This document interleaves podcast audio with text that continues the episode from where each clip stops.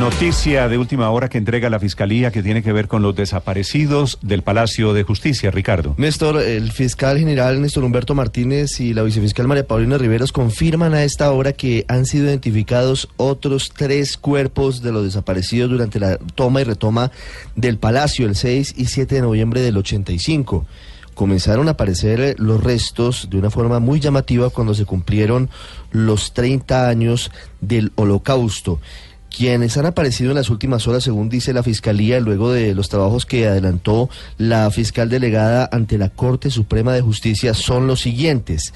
Aparecieron los cuerpos de Libardo Durán, agente del entonces F2 y escolta personal del presidente de la Corte Suprema de Justicia, Alfonso Reyes Echandía.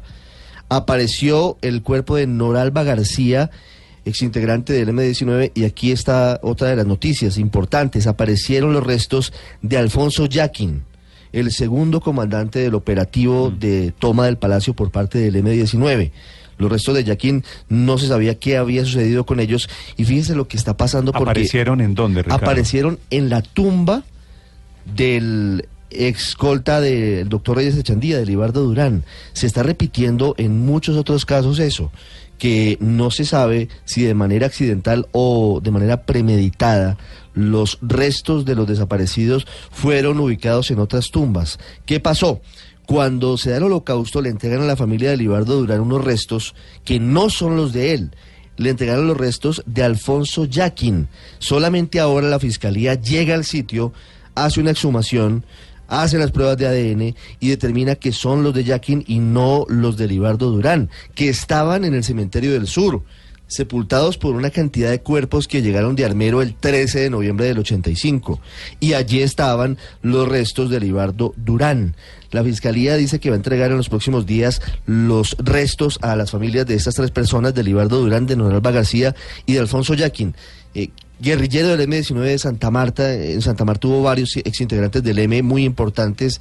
Jaime Bateman Cayón, por ejemplo, era Samario. Alfonso Yaquín, como lo estamos diciendo. Andrés Almarales, que también murió en el operativo del Palacio. Era del departamento del Magdalena.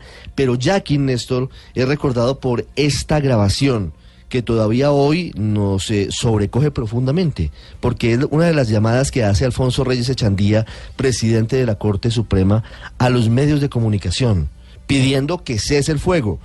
Y como no le hacen caso, quien le arranca el teléfono al magistrado Reyes Echandía y dice que todos se van a morir porque Belisario no ha dado la orden de cese otras fuego. cosas, Belisario Betancourt dice después que no atendió ese llamado del magistrado Reyes Echandía porque quien estaba al lado, porque era una, un testimonio coaccionado, mediado por el miedo que producía en ese momento el eh, secuestrador, que era eh, la, la, cúpula, la toma del, del M-19. Y Belisario Betancourt también admitió en algún momento que lo que hubo allí fue un golpe de Estado de facto, que él no estaba al mando en ese momento. Este el audio de Reyes Echandía y de Alfonso Yaquin, el 6 de noviembre del 85. República, dé finalmente la orden del fuego. Inmediatamente. Un momento, por favor, un momento. Esa es Reyes Echandía, el expresidente de la Corte. Oiga, es increíble, habla Alfonso Yaquin, el segundo mando del operativo. El presidente de la República no le ha pasado el teléfono al presidente de la Corte y se va a morir porque el presidente de la República ni siquiera con su poder jurisdiccional. Es increíble que el, el M-19 no siente el, que se ha tomado el Palacio de Justicia, se lo tomó los tanques del ejército. Es lo increíble, el ejército y todos los tanques que están sonando los tiros cuando hay bueno, efectivamente es regresarnos en el tiempo treinta y tantos años después. Esto fue noviembre de 1985. 32 años y medio, Néstor. 32 y años siguen y medio apareciendo. Después, aparecen tres de los desaparecidos.